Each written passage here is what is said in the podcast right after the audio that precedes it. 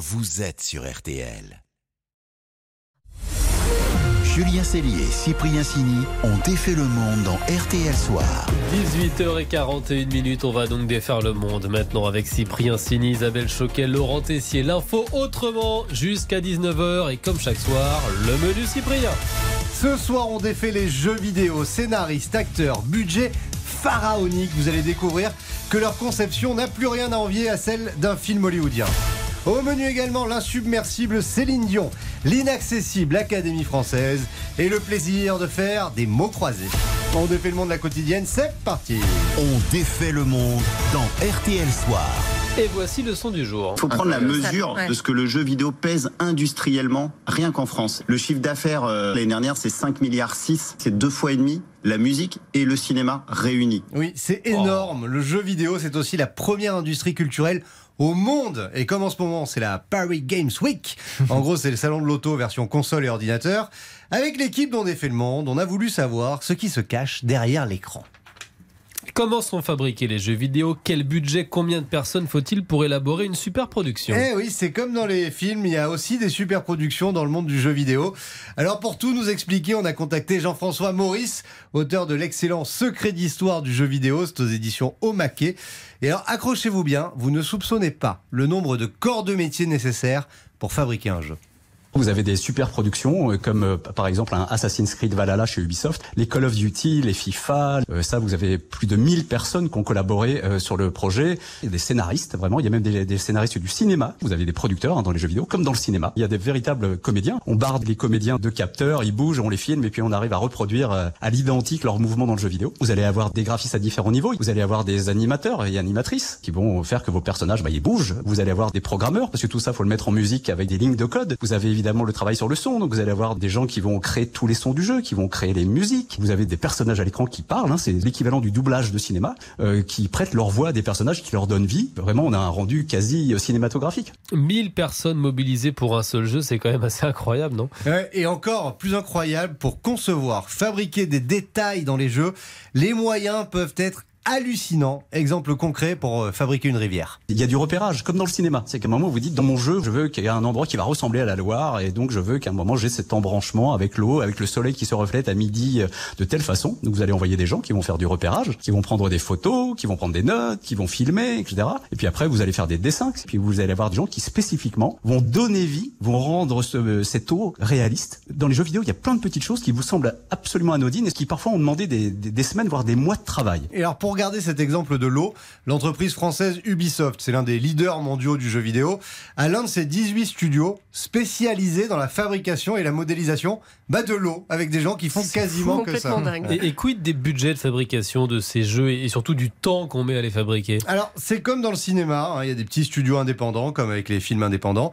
Ce sont des jeux qui mobilisent moins de temps et moins de moyens. Et puis, bah, il y a les mastodontes. On se retrouve avec des super productions qui peuvent euh, évidemment dépasser les 100 millions d'euros. Les blockbusters dans le jeu vidéo, donc les blockbusters, c'est au cinéma, c'est les films à, gros budget. Dans le jeu vidéo, on appelle ça des triple A. La production d'un triple A, c'est trois ans de travail. Et il y a des triple A chez un éditeur qui s'appelle Blizzard, qui prennent 8 ans à être élaborés. Diablo 3, de mémoire, c'était 8 ans de développement. Donc vous voyez bien que quand vous faites travailler, on va dire, allez, j'ai pas le nombre exact de personnes sur sur un Diablo 3, mais bon, je pense qu'il devait être, allez, à minima 300, 400 à travailler dessus pendant 8 ans. Euh, vous voyez bien le coût de la production. Des budgets qui dépassent donc les 100 millions d'euros. Alors, à titre de comparaison, un gros film français comme Astérix aux Jeux Olympiques, bah, c'est que 75 millions d'euros de budget. Assez fascinante, la face cachée des jeux vidéo.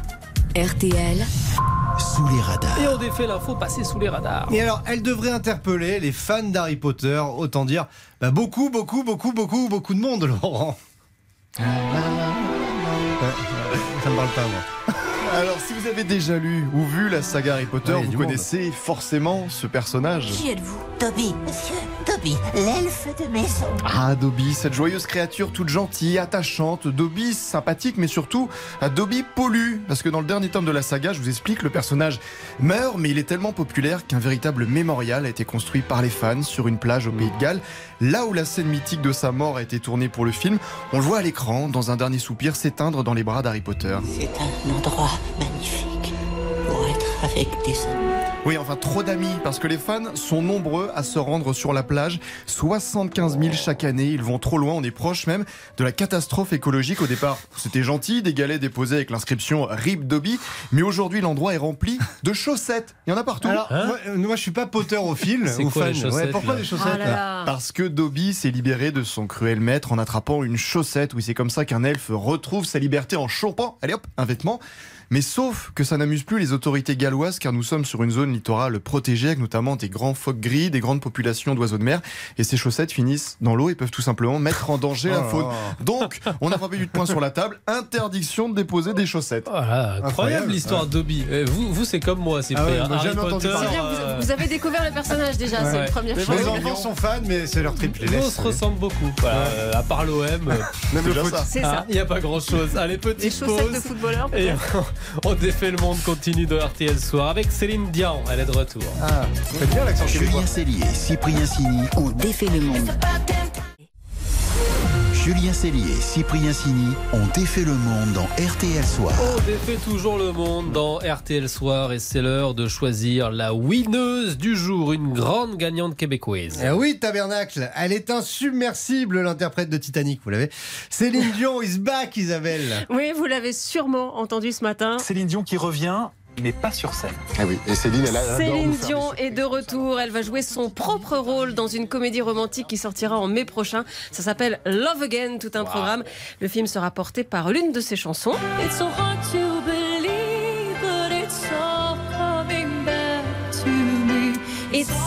coming back to me now. Tout me revient maintenant. Titre Bilingue, de elle a 80... Isabelle. Oui, titre de 96 qu'elle a réenregistré pour l'occasion.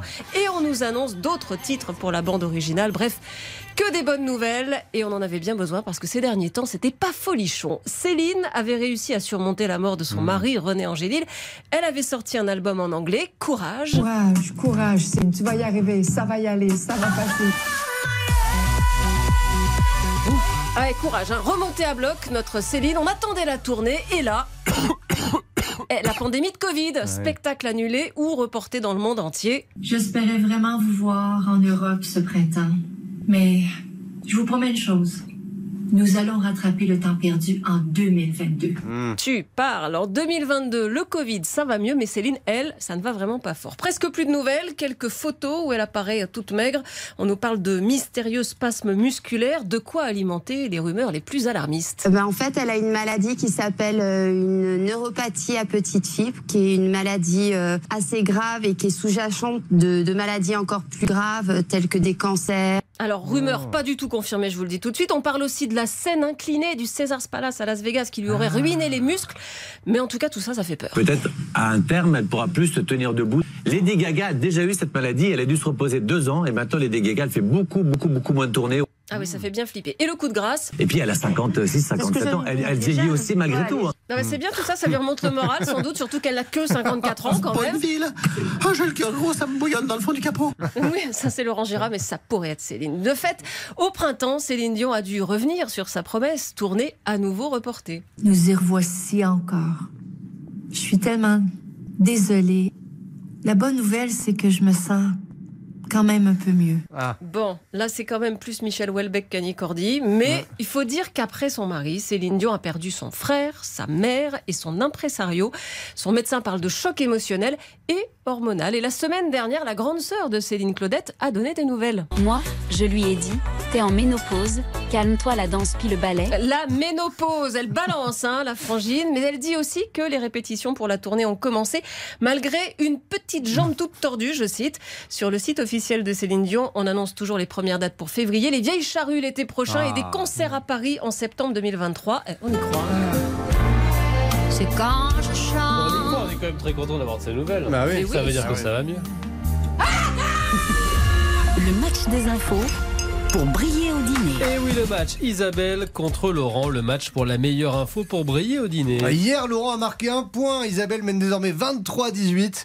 Et Lolo va tenter une deuxième victoire consécutive avec Gilles Simon, hein, qui après sa défaite cet après-midi au Master, met fin à sa carrière. Et mon info pour briller, c'est que Gilles Simon a battu la même année, tenez-vous bien, les trois légendes du tennis mondial. Oh. Roger Federer, Rafael Nadal et Novak Djokovic. Rien que ça, c'était en 2008. Ah là, pas et mal, pas qu'une victoire contre Roger Federer. Non, deux. Allez hop, Gilou, fromage et dessert. Un succès face à Rafa Nadal sur ses propres terres à Madrid. Donc oui, mesdames, messieurs, voilà la France qui gagne. Ok, qui gagnait en tout cas. Oh, Euh, allez, place à Isabelle. À l'Académie française, élection blanche aujourd'hui pour choisir le successeur de Jean-Loup Dabadi. Frédéric Becbédé et Benoît Duterte se sont neutralisés. Alors en attendant, Isabelle brille à l'Académie française. Et mon info, c'est que même les plus grands ont été recalés, notamment Émile Zola, et pourtant il Oh. s'est présenté 25 fois. 25 fois Oh, en râteaux. 8 ans, entre 1890 et 98. C'était en plein triomphe de la saga des Rougon-Macquart. En fait, à chaque fois qu'un immortel cassait sa pipe, Zola proposait sa candidature et il était soutenu par les académiciens de gauche, mais les conservateurs ne voulaient pas de lui. Bon, il a fini par renoncer pour se consacrer à l'affaire Dreyfus et quand on y réfléchit, c'est peut-être un mal pour un bien Hmm. parce qu'il a sans doute plus marqué l'histoire avec son J'accuse qu'avec un habit vert. Ah, quand même le coup d'Émile Zola. C'est une bonne info pour briller au dîner. Je donne le point à Isabelle ce soir. Évidemment, hein. Je choisissez la défaite entre Marseille et l'info. ouais. Oh là là. Oh là là. Je suis pas je, je donnerai le point. lundi aussi, Isabelle. Allez, RTL Soir noté. continue. Juste après ça, il y aura votre journal de 19h. On va défaire aussi votre monde. On va joindre un verbicruciste. Qu'est-ce que c'est? Réponse après ça. On défait le monde. Julien Cellier, Cyprien Signé. Julien Cellier, Cyprien Signy ont défait le monde dans RTL Soir. 18h57 minutes et on défait même votre monde dans RTL Soir avant le journal. Et dites donc, nous sommes jeudi. Et comme tous les jeudis, initiatives en rapport avec le sport et du sport intellectuel ce soir, Laurent. Un métier que vous ne connaissez sans doute pas, verbicruciste. Julien est un des maîtres en la matière, il compose des grilles de mots croisés. Bonsoir Julien. Bonsoir Laurent. Alors comment faites-vous ces, ces grilles? Vous choisissez deux trois mots et vous vous lancez? Comment ça se passe? Oui, ben en fait, je pars toujours de ce qu'on appelle, alors c'est un terme un petit peu qui va peut-être effrayer les auditeurs, qu'on appelle la potence. C'est Ah pas ouais. un terme très heureux, mais euh, ça dit bien ce que ça veut dire en fait. La potence, c'est le 1 vertical, le croisement du 1 vertical et du 1 horizontal. Et donc c'est là en fait qu'on place les mots les plus euh, les plus piégeux, les mots stars, moi ce que j'appelle les mots stars, c'est-à-dire euh, les mots en fait qui vont conditionner ensuite toute la grille. Donc moi je, je fabrique à partir de de la potence et ensuite bah, j'y vais un petit peu au feeling euh, en sachant que évidemment quand on a euh, un mot qui va commencer par U, bah les mots commençant par U, il y en a pas tant que ça, voilà. Donc en fonction de la rareté des lettres. Et après j'y vais un petit peu au feeling en m'aidant quand même des dictionnaires bien évidemment et puis de parfois de, de certains logiciels qui m'aident à placer certaines lettres. On, on précise que le verbicruciste, c'est-à-dire vous, Julien, vous êtes celui qui fait la conception du mot croisé. Et après, Oui. il y a le cruciverbiste, si je m'y perds, c'est-à-dire le moi qui essaye de remplir les trous. C'est ça? Oui, oui, oui, c'est ça. Alors le, le cruciverbis, le mot euh, bizarrement est apparu avant, et puis donc c'est celui qui aime résoudre les grilles de mots croisés.